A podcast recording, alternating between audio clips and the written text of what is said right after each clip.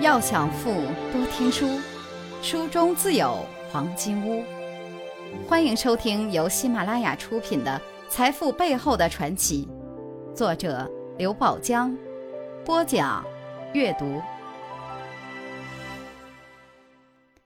第三十二课，他们都曾经秀过。第四节，你倒药时往里面多加些好药。胡雪岩刚开始创设胡庆余堂时，因为胡庆余堂没有名气，因此基本上也没什么生意。限于当时的存储技术，一到梅雨天，许多卖不出去的药材便发了霉。胡雪岩只好命人倒掉了事。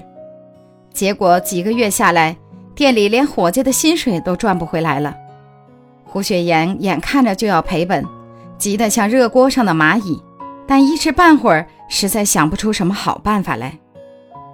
有一天，胡雪岩无意中看到几位郎中正在他倒掉的药材中挑拣还能凑合用的好药，心里不由一动。他立即返回店中，吩咐伙计说：“你以后倒没药的时候，记得一定要在里面多加些好药。”伙计不明就里，但还是照办了。结果捡药的郎中们感到很惊讶。